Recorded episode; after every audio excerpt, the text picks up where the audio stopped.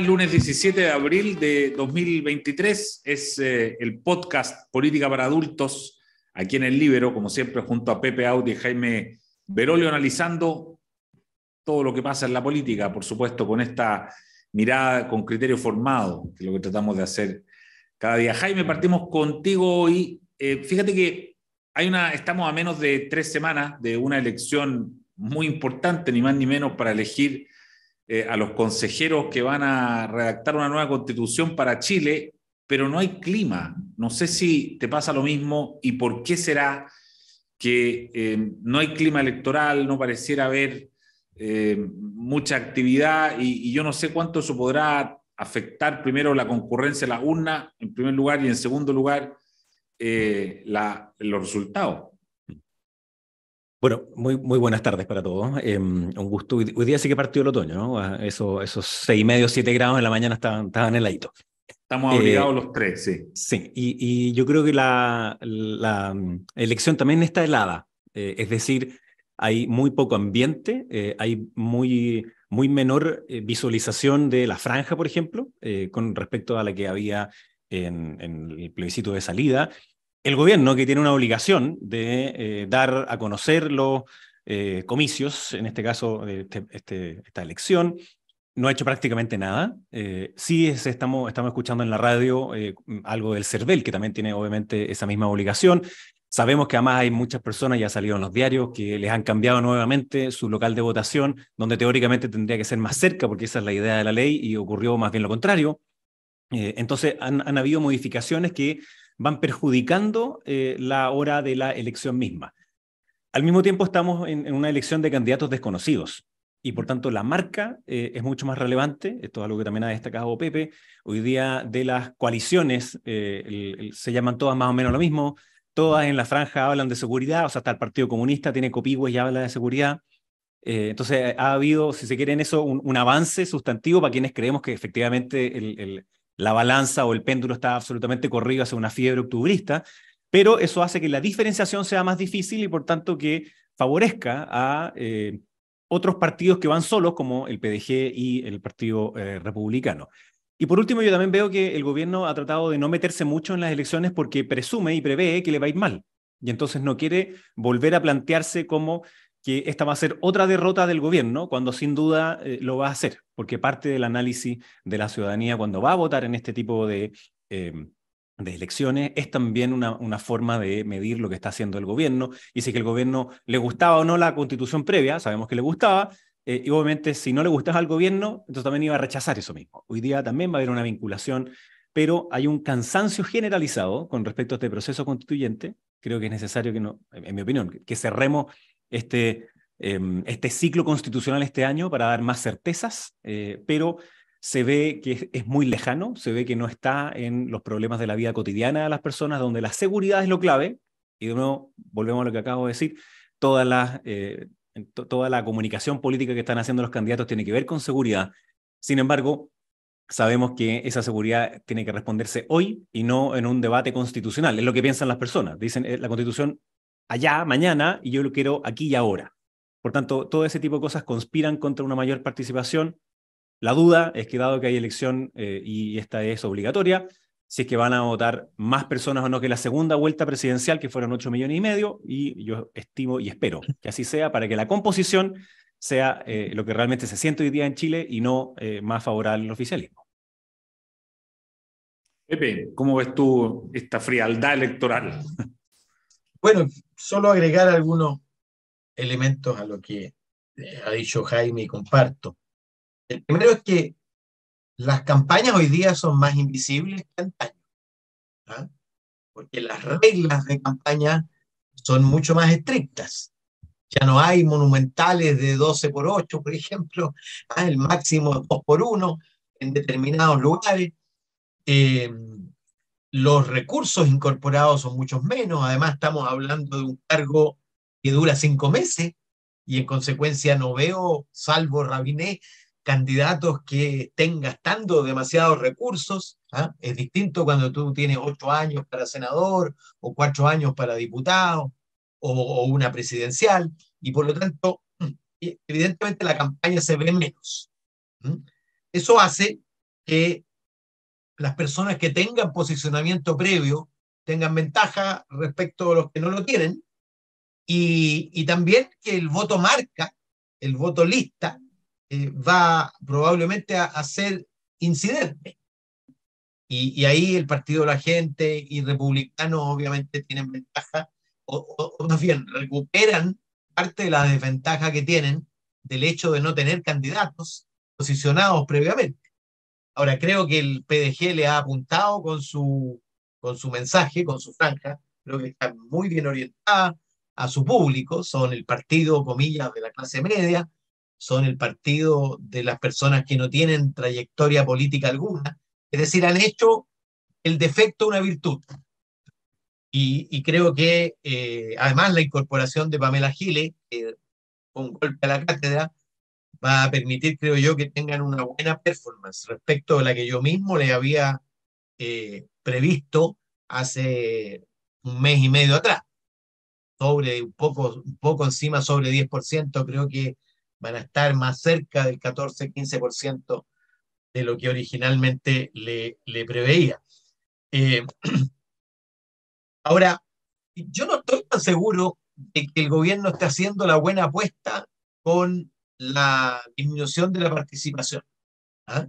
Primero porque el voto obligatorio es distinto eh, desincentivar la participación cuando el voto es voluntario que cuando el voto es obligatorio. Cuando el voto es voluntario, obviamente, si no hay ánimo, concurren los más politizados, los más ideologizados, y tienden a ser la correlación entre politización y opción de izquierda es mayor que la correlación entre politización y opción de derecha. Sin embargo, la, la obligatoriedad hace que se reduzca la distancia de participación. ¿ah? Porque eh, digamos que las leyes son más obedecidas por los adultos y adultos mayores que por los jóvenes, digamos. Muy pocos jóvenes van a ir a votar por obligación. En cambio, te lo aseguro, muchos adultos y adultos mayores van a ir a votar por obligación. Es decir, porque existe una obligación, la vean como, como contraria a sus deseos o, o simplemente para reforzar una, una, una pulsión de participación. Entonces, eh, no me parece un buen negocio para el gobierno eh, desincentivar la participación. ¿ah? Eh, respecto de lo que fue el, plebiscito pasado, donde el gobierno naturalmente buscó promover la participación. Eh, me parece muy sabio, sí, eh, su alejamiento de la campaña. ¿ah? Creo que el trauma, el resultado anterior, donde su involucramiento fue total, ¿ah? creo que los marcó. Y por lo tanto, buscarán eh, pasar, pasar simplemente por el evento. Ahora, eh, convengamos que es inevitable que la elección sea también o tenga una dimensión de plebiscito a la gestión gubernamental. De hecho, la franja de Chile Seguro, de Chile Vamos, lo hace. ¿ah? Y ocupa al, al, Seguimos de Boris, ocupa a Mike Torsini, ocupa a Giorgio Jackson, que se han convertido como en emblemas, parece, de lo que es más rechazado del, del Frente Amplio y de la propuesta que, que generan. Ahora, eh, mira, lo, lo, que más me llama la atención de la franja, el, el oximorón, el oximorón que representa la franja de unidad para Chile. Oximorón es cuando uno dice crecimiento negativo, ¿ah? eh, que calor más frío, en fin. Eh, aquí, unidad para Chile y luego cada uno para su santo. ¿ah? Cada uno para su santo, con estéticas distintas, con discursos. Y me, ha impresionado, fíjate, porque normalmente la izquierda tiene una ventaja a la hora de eh, comunicar. ¿ah? Porque, porque, bueno, los cineastas, porque los publicistas, en fin, tienden a ser más progresistas que de derecha. Pero yo veo mucha mayor calidad calidad profesional y estudio previo en las franjas de derecha que en la franja de izquierda, ¿ah? lo que es bastante inédito. ¿ah? Quizás la del rechazo pudo haber sido la primera donde había una ventaja clara de la, de la derecha, pero, pero la izquierda, particularmente la izquierda radical, como que ha perdido una de sus ventajas, ¿ah? Era el, el, manejo más profesionalizado eh, y, y, menos controlado por los políticos. ¿ah? Claro. Es evidente que la franja, incluso la franja de republicanos, donde hacen, hacen cantar a Cast ¿ah? un rap, o sea, una cuestión completamente inesperada, ¿te fijas? Eh, en, cambio, la otra se ve como una franja más tradicional ¿ah? eh, de estas conversaciones de los y, muy precaria. ¿ah? Eh, ahora, es cierto lo que dice Jaime, la franja ha tenido 40 puntos de, no, no, de rating, de personas que declaran haber visto la franja, pero esto obviamente va aumentando. Mira, la gente busca información cuando tiene que cumplir una obligación. ¿ah?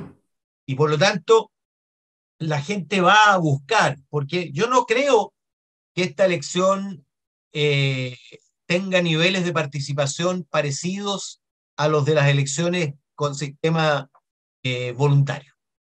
Yo creo efectivamente que, mira, yo me jugaría porque esta elección va a ser la segunda más participativa de la historia de Chile.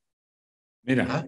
suena rimbombante, pero obviamente va a tener mucho menos votantes, sobre todo votantes efectivos, válidos, que el plebiscito, que tuvo 12,7 millones de votos válidos y 13 millones de participantes. Pero creo que va a tener algo más que los ocho y medio que concurrieron a la segunda vuelta y los 8 millones 300 mil válidos. ¿ah? Eh, piensa tú que en la convención pasada votaron apenas 6,3 millones de personas. 6,3. Y si votan 9, ya estamos hablando de un 50% de incremento. Pero sobre todo, eh, de pulverización de las diferencias de participación por segmento de edad y también por, por eh, segmento social. Y esa pulverización, bueno, ayuda a la democracia en primer lugar, pero también ayuda al sentido común. ¿ah? Eh, esta elección va a estar muy marcada por eh, la elección que tuvimos hace siete meses atrás, seis meses atrás, ¿no? Hace seis meses atrás, el apruebo tuvo 38% y el rechazo 62%. Yo creo que no va a estar muy lejos de eso el resultado, es decir, las listas del rechazo van a estar en 60% y las listas del apruebo, eh, gracias a las dos listas, van a estar cerca o levemente encima de la prueba. Digo las dos listas porque imagínate tú, hubiera habido una lista del gobierno. Esta cuestión sería un plebiscito.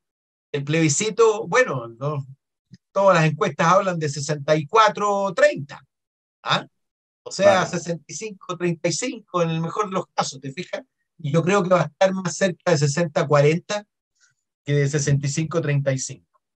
La única duda que en mí persiste, eh, si tú quieres, el porcentaje respecto del cual tengo más duda es cuánto capitalizará el partido de la gente.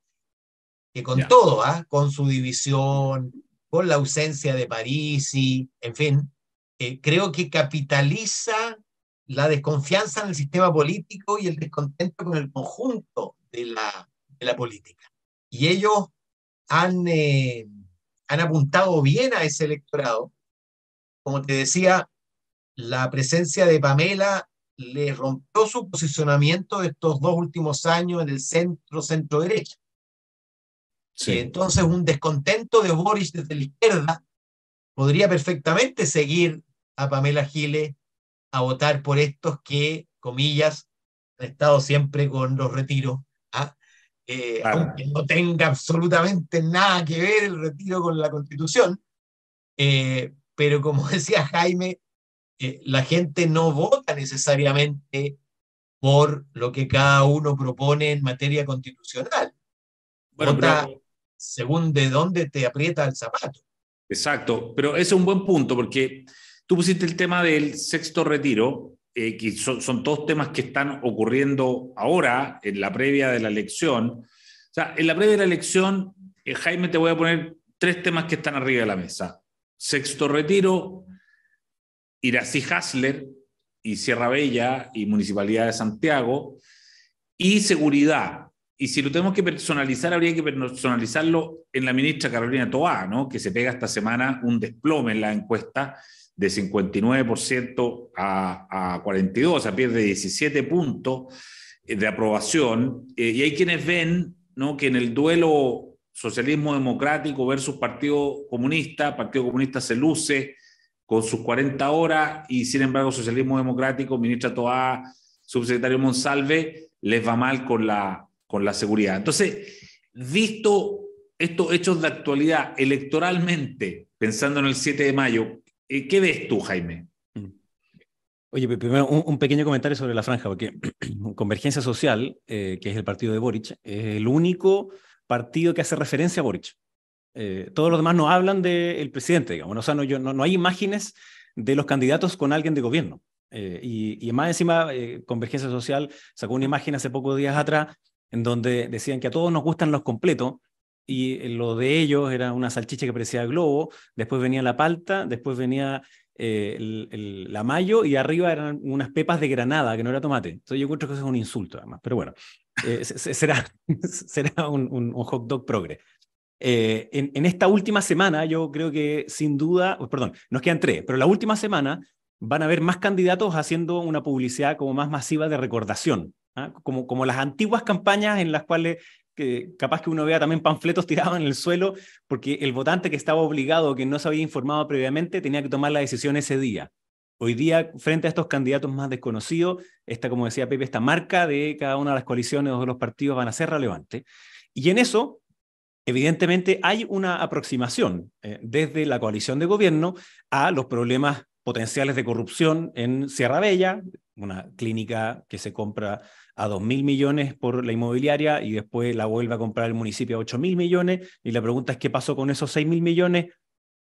¿A dónde iban, digamos? quién, ¿Cómo se repartían esas cuestiones? Y, cuando la alcaldesa sale a decir que durante todo este tiempo, porque han pasado como 90 días, 100 días, eh, diciendo que esto estaba bien, eh, que, que, en verdad era una persecución y otro, y finalmente termina por decir que ella tomó la decisión de no comprarla, cuando en verdad era la Contraloría que le dijo, usted no lo puede hacer, si no se va a tener que ir a la Fiscalía, digamos. Eh, y ahí lo extraño fue que el propio gobierno salió a defender a, la alcaldesa y el Partido Comunista eh, completamente, es decir, a poner todo como el piso frente a una cuestión que a todas, a todas luces es completamente irregular y la Contraloría simplemente lo, lo, ratificó como tal. Y en el ámbito de seguridad, como bien dices, hoy día es Carolina Toá la que sufre esa disminución, a diferencia del presidente, que antes era quien em, recibía más los beneficios y los costos de alguna de las medidas eh, en este caso, eh, hoy día se reduce eh, más Karina Toá, es más directa la responsabilidad hacia ella. Pregunté ahí a, la gente de CADEM qué pasaba con la aprobación del gobierno y me dicen que hubo una compensación entre la aprobación 40 horas y los problemas de seguridad y que los que más bajan en aprobación a Carolina Toá son personas de centro y centro derecha que antes no tenían una mala evaluación por este discurso de una mano dura, llamémoslo así, pero que hoy día esa cuestión cae muchísimo por los errores que ha cometido el propio gobierno y la ministra Toá, cuando un día eh, dice lo de gatillo fácil en Naim Retamal, después pone en duda si es que acaso está bien o no está bien que el carabinero dispare después que su compañero acaba de ser atropellado, digamos. Entonces, yo creo que ahí el gobierno está muy Em, metido en una esquina en, dos ámbitos que no le convienen nada. Primero, como la corrupción, eventual corrupción, digamos, en, eh, en, la Municipalidad de Santiago. Segundo, el ámbito de seguridad, que por supuesto está tratando de dar manotazos de ahogado. Eh, y el sexto retiro, en donde el cambio de posición es brutal, y se lo hace ver además eh, Pamela Giles en la franja, y, específicamente. Entonces, en las tres cosas están complicados. Yo diría que una cosa que me preocupa, sí, es que dentro del mundo de, de derecha precisamente porque hay elecciones y precisamente porque eh, la vez pasada cuando hubo elecciones y había otros retiros, fueron los que hoy día están en el gobierno y sus partidarios, los que hicieron pebre a aquellos que estaban en contra de los retiros. Algunos dicen, bueno, este es nuestro momento entonces, ¿ah? esto es una cuestión popular eh, y ahora podría ser el momento. Pero la votación del sexto retiro va a ser después. Entonces quizás vamos a ver discursos bien altisonantes en esa materia, eh, o como tratando de empujar a que el gobierno dé su posición y parlamentarios de la coalición de gobierno den su posición.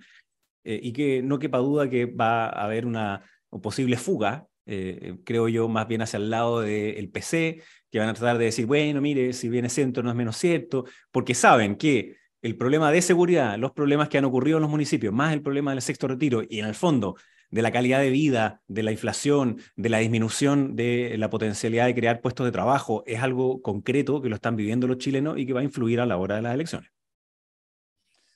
Pepe, la actualidad noticiosa y la elección, ¿cómo la ves? La, actualidad y la coyuntura siempre, por supuesto, inciden en las elecciones, pero, pero, pero no de la manera eh, cuando tú tienes elecciones colectivas, que no son una elección, porque son 16 elecciones distintas, ¿ah? con distintos candidatos, con distintos posicionamientos, muy distintos Magallanes que la región metropolitana, Arica que, Maule, eh, no es como en una presidencial, donde el efecto Atocha, por ejemplo, ¿ah? cuando tú te cambias de un lado a otro porque hay una franja que alguien mintió y se equivocó y entonces se mueve, porque es una elección nacional ¿ah? Y que está guiada entonces por hechos nacionales. Eh, aquí hay un trasfondo, por supuesto, pero importa mucho más siempre el acumulado que los hechos coyunturales. Primero porque los hechos coyunturales muy pocas veces inciden al día siguiente funcionan con espoleta retardada, como dicen los militares, es decir, semanas después, ¿ah? porque van, van precipitando, van generando un, un acumulado que de pronto precipita. ¿ah? Es obvio el tema, yo creo que hubo un punto de inflexión con los asesinatos de carabineros, particularmente de Rita Olivares en adelante, ocurrió además la lamentable situación en que hubo una seguidilla, ¿ah? y por supuesto contribuyó a eso eh, el posicionamiento que decidió tener el Frente Amplio y el Partido Comunista. De paréntesis, a propósito de lo que decía Jaime de Convergencia, yo creo que Convergencia no se equivoca, porque, porque estará mal el gobierno, estará mal el presidente, pero es un 30%. Y la lista eh, aspira a la lista entera, más o menos va a andar en el 25%. Por lo tanto, ser el partido del presidente, evidentemente que funciona, sobre todo cuando estás en una lista que es identificada como la lista que quiso el presidente. ¿ah? Entonces, este distanciamiento yo creo que es una equivocación estratégica por parte de los partidos que lo acompañan. ¿ah? Eh, eh, luego, eh, yo te diría que el tema de la, de la seguridad es muy impactante. ¿ah? Y creo que es el principal, el que hace que este gobierno esté en la situación de apoyo que tiene. Ahora, lo, lo paradójico es que eh, han pasado cosas en la última semana y sin embargo Gabriel Boric ha estado parejo, no se ha movido significativamente dentro del margen de error, tanto la aprobación como la desaprobación. Eso nos habla de alguna manera que, tocó fondo. O sea, que ya más abajo de eso es muy difícil, salvo coyuntura donde se te da vuelta todo tu propio electorado, como le ocurrió a Sebastián Piñera en el momento de la, de la crisis de, de octubre, digamos, ¿ah? y, el, y el descontrol que siguió. Entonces, claro, Piñera rompió el piso y pasó al, al subsuelo, digamos, y llegó a, a, un dígito en un momento, poquito más de dos dígitos. Aquí parece que haberse estancado. Llegó hasta 25 y luego se recuperó y está ahí. Pero no sube ni un, ni un punto. ¿Ah? Y el rechazo está sobre 60, es decir, yo creo que se consolidó una situación en que el gobierno tiene el doble de rechazo que de aprobación. Y es muy difícil que se mueva en una u otra dirección. ¿ah? Eh, respecto de, de Toja, claro, eh, había una, una, una anomalía en la encuesta. Todavía la hay parcialmente. El hecho de que en un gobierno, porque el gobierno, cuando le preguntan a la gente por el gobierno, está incluso más abajo que Boris. El respaldo al gobierno es del 27 y a Boris del 30. Eh, sin embargo, hay ministros que están sobre 50. ¿ah? y un subsecretario. Y claro, pasa, pasa de 59 a 42 Carolina Toa, pero 42 sigue siendo 50% más casi de respaldo que el presidente, ¿te fijas? Y es muy probable, además, que parte de esa caída es la pérdida de apoyo de una parte de la coalición de gobierno. ¿ah? Que de hecho le fueron a hacer un cuadrillazo a la moneda, acuérdate tú. ¿ah? Le hicieron un cuadrillazo a la moneda. Lo que, lo que me impactó, fíjate, leía en la tercera el otro día, instrucción del presidente para que eh, Carolina Tobá eh, haga un chat con los ministros del socialismo democrático, instrucción a la ministra Orellana para que haga lo propio con el Partido Comunista y el Frente Amplio. Eso para mí es inédito. Inédito, que tú reproduzcas las diferencias políticas de la política parlamentaria en el gobierno. Eh, claro. Porque desde que se instaló Elwin en el 90, se instaló la idea de que los ministros son, de que los gobiernos son suprapartidarios. De que cuando tú sales del partido o del parlamento para entrar al gobierno, tú pasas a tener una lealtad al presidente. Entonces existió el piñerismo, el elwinismo, el freísmo, el laquismo, el bacheletismo, y hoy día parece no existir el borichismo. Y eso es inédito en la administración de gobierno. Es decir, no ha logrado instalar un equipo de leales, más allá de lealtad a sus partidos, de leales al proyecto presidencial y al objetivo presidencial. Interesante, oye. Realmente me deja, deja pensando. Una cosita, una cosita Eduardo, muy corto, que el, migración. Eh, migración es uno de los puntos que hoy día se vincula más al ámbito de seguridad. Cadem te dice, cuando le preguntan a las personas a qué se debe la crisis de seguridad, te dicen que migración es número uno.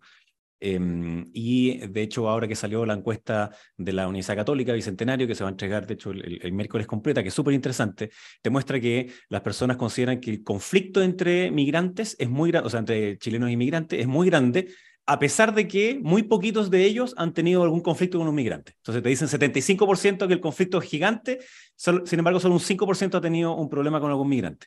Pero en la zona centro y, norte, eh, migración irregular, porque hay que separar la paja del trigo, ¿no? Migración irregular es un tema que es súper importante y también va a ser parte de la evaluación que se va a hacer en este momento con respecto a la seguridad. Entonces yo creo que eh, eso es importante. Y, solo por último, han habido dos estudios que se hicieron de encuestas sobre eh, tratar de caracterizar quiénes son estos, comillas, nuevos votantes, es decir, aquellos que no votaron en la segunda vuelta presidencial, pero sí votaron en el plebiscito de salida. Y esas personas son sistemáticamente más conservadores y, comillas, más de derecha. Entonces, a ese público, ¿cómo se le va a hablar? ¿Cómo se acerca? Y a mí, bueno, hicimos un estudio ahí en, la Universidad Andrés Bello también de tratar de caracterizar un poquito eso y vamos a hacerlo ahora de nuevo. Eh, ese es un público que está poco interesado en la política y por tanto a ellos ese mensaje de las últimas semanas eh, es súper relevante y estas temáticas, como dice Pepe, acumuladas van a ser relevantes en materia de seguridad, en materia de migración, en materia de cómo va la economía hacia el futuro. Buenísimo, oye, muy completo, eh, ya estamos en el tiempo, pero bueno, nos quedan dos programas antes de la elección, así es que Ahí vamos a estar encima y después vamos a tener un programa especial en vivo después de la elección. Así que ya, ya, le, ya les voy generando ¿no? la, necesidad el mismo lunes, El mismo lunes de la elección. ¿ah? Al día siguiente, claro.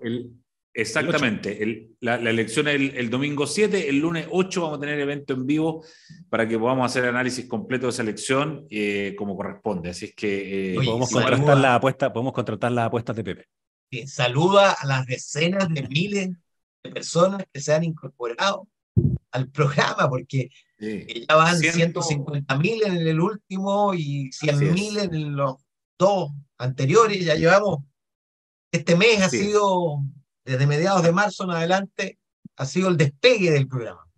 La, la, explosión del programa, efectivamente. Estamos sobre 100 mil, así es que es una alegría muy grande y los saludamos a todos quienes están con nosotros. Así es que lo esperamos también para el próximo lunes. Pepe, Jaime, que tengan buena semana. Chao, chao. Gracias. Un gusto. Chao. El libero, la realidad como no la habías visto. Haz que estos contenidos lleguen más lejos haciéndote miembro de la red Libero.